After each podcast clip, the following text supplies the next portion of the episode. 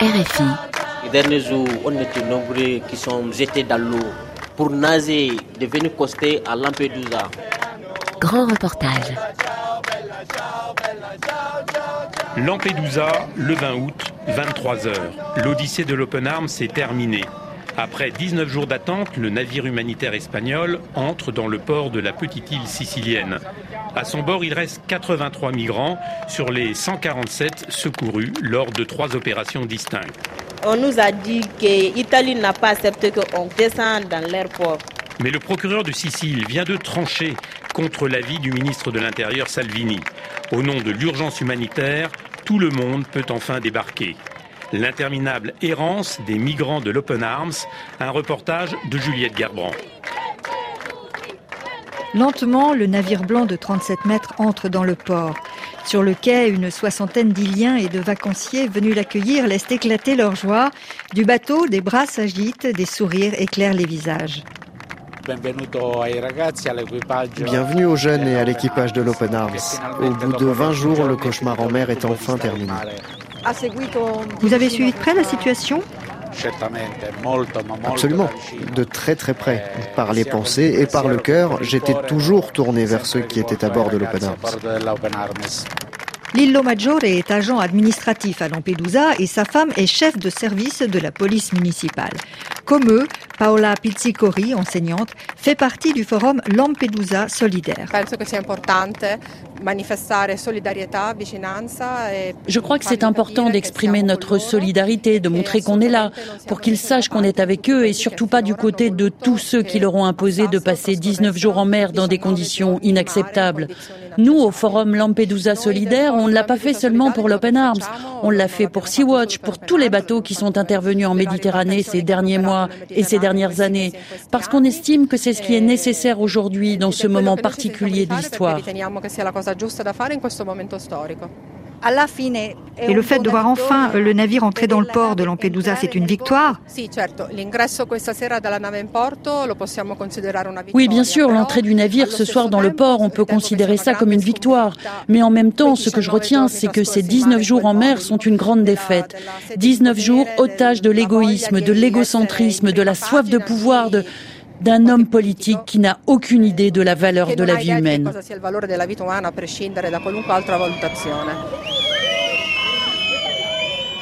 À l'entrée du quai, plus loin, derrière un cordon de police, face à face, un autre groupe de défenseurs de l'accueil des migrants et une dizaine de sympathisants de Matteo Salvini qui sont venus dénoncer le travail des ONG sans vraiment se faire entendre.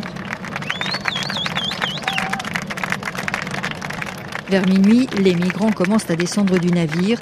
Après un bref contrôle sanitaire sous les yeux des caméras de télévision, ils partent en minibus vers le centre d'accueil de Lampedusa. Au bout de la route d'Imbriacola, sur une colline, la grille qui ferme le centre est imposante. Les soldats sont armés. Mais ce lieu n'est pas une prison. En petits groupes, des migrants marchent vers la ville sous un soleil de plomb. Moussa et Nassou sont arrivés hier à bord de l'Open Arms. On prend la route vers la ville.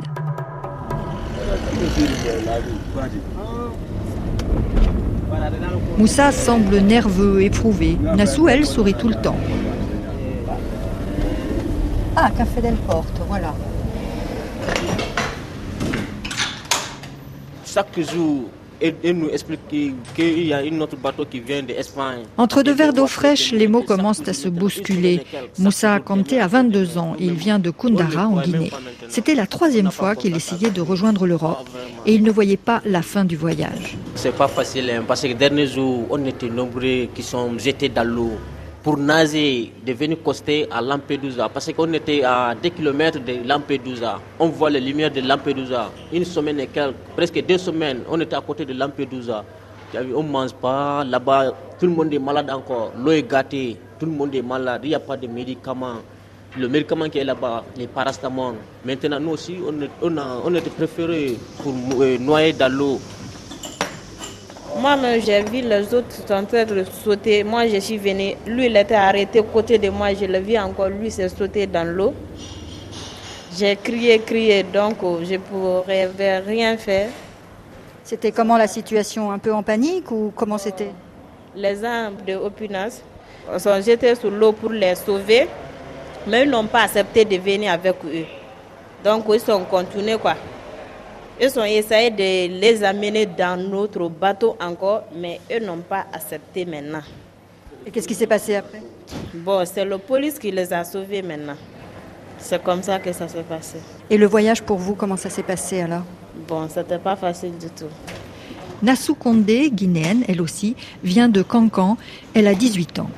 On nous a dit que l'Italie n'a pas accepté qu'on descende dans l'aéroport. Donc quand même, les gens de Opina s'étaient occupés bien de nous. Ils faisaient c'est mieux quoi. Ce qu'ils pouvaient, ils nous faisaient ça.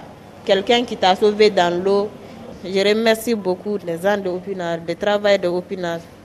Comment ça se passait tous les jours à bord? Bon, c'était pas facile parce qu'on était là, on était tous malades. Maintenant, on avait fatigué. Imagine, chaque fois la vertige, la nausée. La mer était difficile La mer n'était pas, c'était dérangeant quoi. C'était pas possible du tout. On a trop souffert sur la route quoi, dans le bateau. Et entre tous les passagers, comment ça se passait? Bon, on était fatigué maintenant, on se supporte pas. Maintenant, c'était toujours, c'était, c'était pas facile. Il y a les autres qui sont tombés gravement malades. L'Italien est venu les sécher. Nous, nous sommes là toujours. Chaque fois, il vient sécher quelqu'un. Toujours, nous, nous sommes là. On attend patiemment. Donc, les gens d'Opinot nous ont dit toujours patientez-vous, patientez-vous. On est patienté jusqu'à là où on est ici maintenant.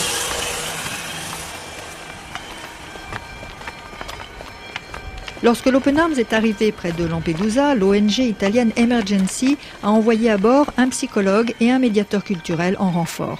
Rosella Miccio, présidente d'Emergency, montait régulièrement à bord. Dans la grande rue près de l'église, elle exprime son indignation. Non ne pas savoir pourquoi le débarquement n'est pas autorisé, ne pas savoir si, où et quand ils pourront aller à terre, cela réactive les traumatismes que ces gens ont vécus. N'oublions pas qu'ils ont tous subi des violences, des tortures, des exactions, des guerres pendant des mois, des années pour certains. Donc le fait de se voir nier le droit d'arriver à terre, c'est une nouvelle forme de torture. Et on a vraiment du mal à comprendre cette obstination mauvaise. Mardi matin, le maire de Lampedusa, lui aussi, est monté à bord de l'Open Arms. Un geste fort. Ce que j'ai vu, dit-il, je vous souhaite de ne pas le voir. En deux mots, le tableau est brossé. Et derrière son grand bureau, recouvert de piles de dossiers, encadré par deux grands ventilateurs, Salvatore Martello dénonce la politique du gouvernement. Continue a ragionare come, come un marinaio. Je continue à penser comme un marin. En mer, les règles sont claires. Si quelqu'un est en train de se noyer, on le sauve. Si une embarcation appelle au secours, on la sauve ou on l'aide et on fait ce qu'il y a à faire. Si la météo marine et le temps sont mauvais et qu'une embarcation demande à se mettre à l'abri dans un port, on doit lui donner l'autorisation de le faire. De même, s'il y a des problèmes sanitaires à bord et qu'il faut des secours, il n'y a pas un seul pays au monde qui n'applique pas ces règles. Et je ne comprends pas pour quelle raison, ici en Italie et à Lampedusa, ça marche pas comme ça. Issu d'une famille de marins comme beaucoup sur l'île, Salvatore Martello préside le groupement des pêcheurs de Lampedusa et Linosa.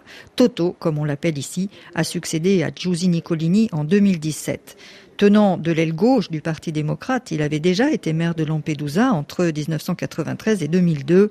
À cause de ses positions en faveur de l'accueil, il fait l'objet de messages insultants et il a récemment déposé une main courante après avoir reçu une lettre de menace.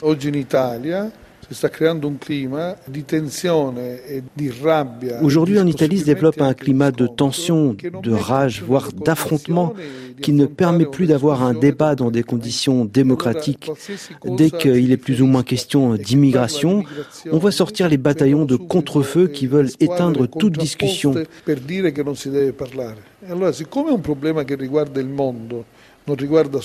Et comme c'est un problème qui concerne tout le monde et pas seulement l'Italie, ce serait peut-être judicieux qu'on s'assoie tous autour d'une table, en Italie mais aussi au niveau européen, pour voir comment prendre les décisions communes régulièrement et commencer à affronter sérieusement la question de l'immigration.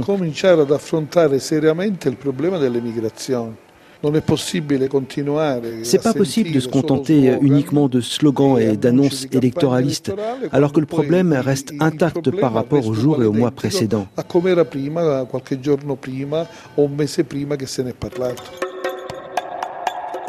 Retour vers le centre d'accueil. Depuis la fenêtre de sa chambre, un Tunisien essaye de vendre des vidéos tournées pendant sa traversée. Ils sont nombreux à arriver directement de Tunisie, la Tunisie toute proche, sur des petits bateaux.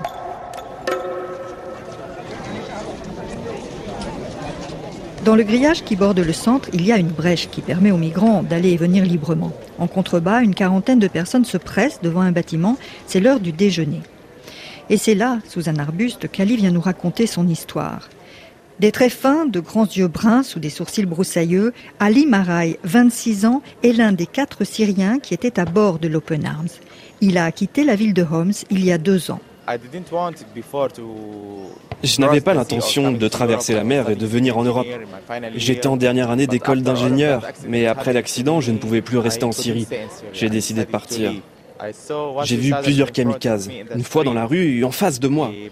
Le kamikaze s'est fait exploser devant moi, à 20 mètres. On a survécu grâce à un homme qui était là avec sa femme et ses enfants. Il savait qu'il ne survivrait pas, alors il a sauté sur les kamikazes. Il l'a pris dans ses bras pour amortir l'impact de la bombe, pour que sa femme et ses enfants restent en vie. Vous imaginez un peu? Le choc m'a projeté par terre, ma tête a tapé le sol.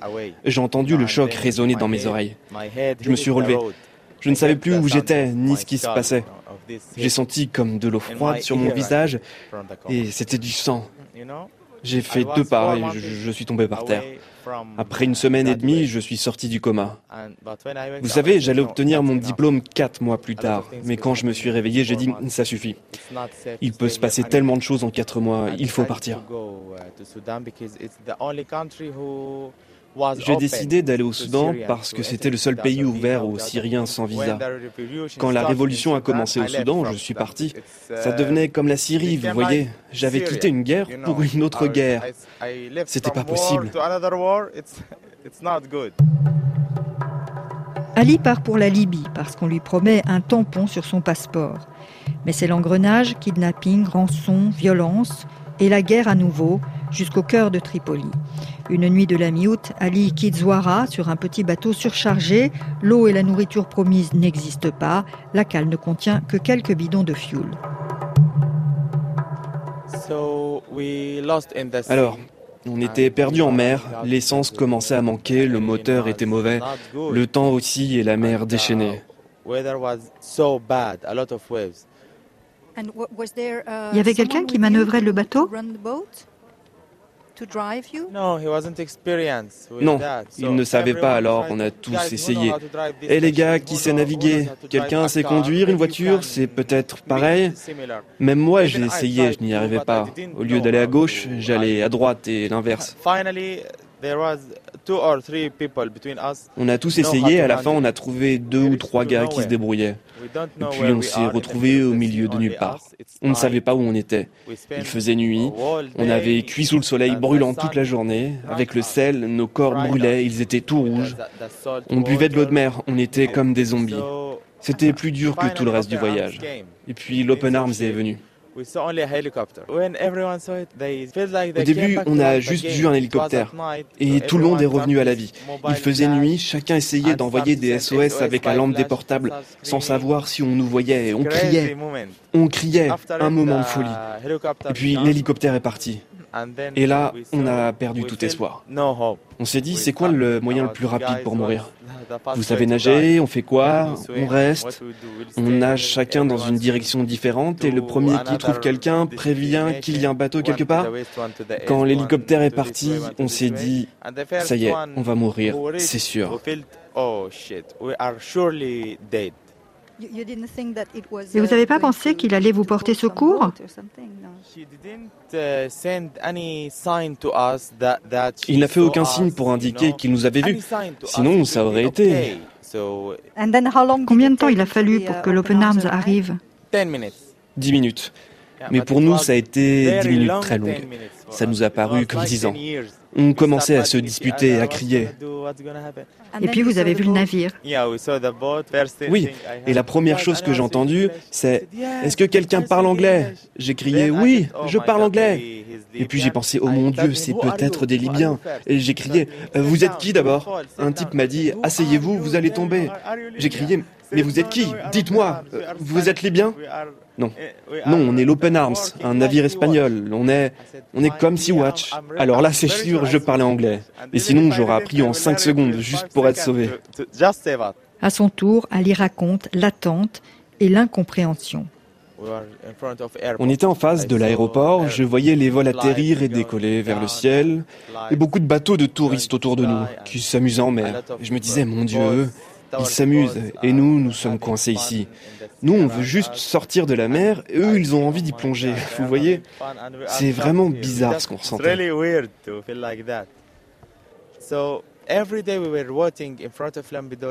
Au début, on avait de l'espoir, et puis, jour après jour, l'espoir a diminué. On a commencé à se dire, c'est quoi le problème avec nous L'Europe dit tout le temps, nous défendons les droits de l'homme, nous défendons les migrants. S'ils ont de bonnes raisons de venir, bien sûr, on est avec eux, on peut les aider. Je me suis dit, ils ne veulent pas de nous. J'étais tellement en colère. On s'est dit, en fait, tout ça, c'est des mensonges.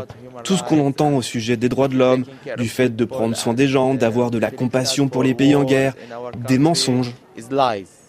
Ali dit qu'il va bien à présent, mais son regard s'échappe souvent nerveusement pendant qu'il raconte. Ce qui l'a aidé à bord, c'est de servir de traducteur entre les migrants et l'équipage, et aussi de voir les informations.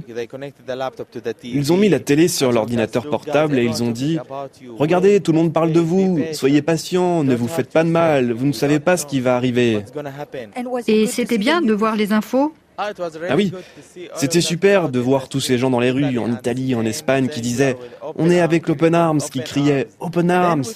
Là, on s'est dit qu'on existait pour les gens. Le gouvernement, je m'en moque, mais les gens, eux, ils sont bien, ils sont avec nous. Ils nous ont donné de l'espoir.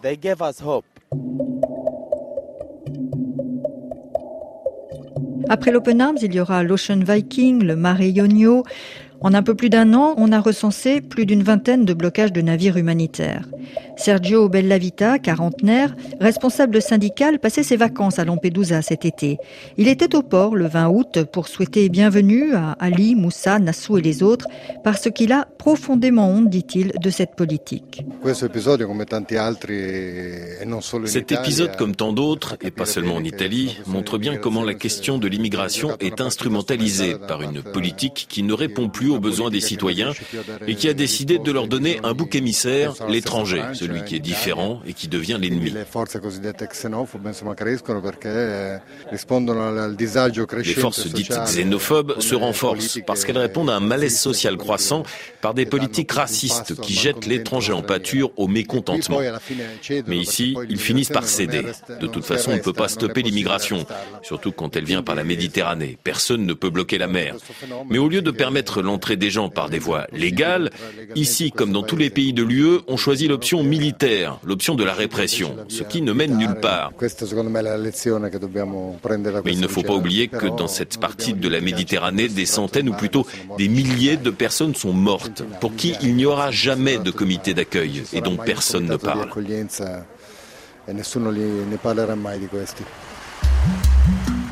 Les passagers de l'Open Arms devraient être accueillis dans six pays européens. Nassou et Moussa iraient bien en France ou en Espagne. Beaucoup, comme Angèle, camerounaise, espèrent trouver protection et travail en Allemagne. Mais ces nouvelles vies, ces nouveaux projets, ces espoirs sont suspendus à leur demande d'asile.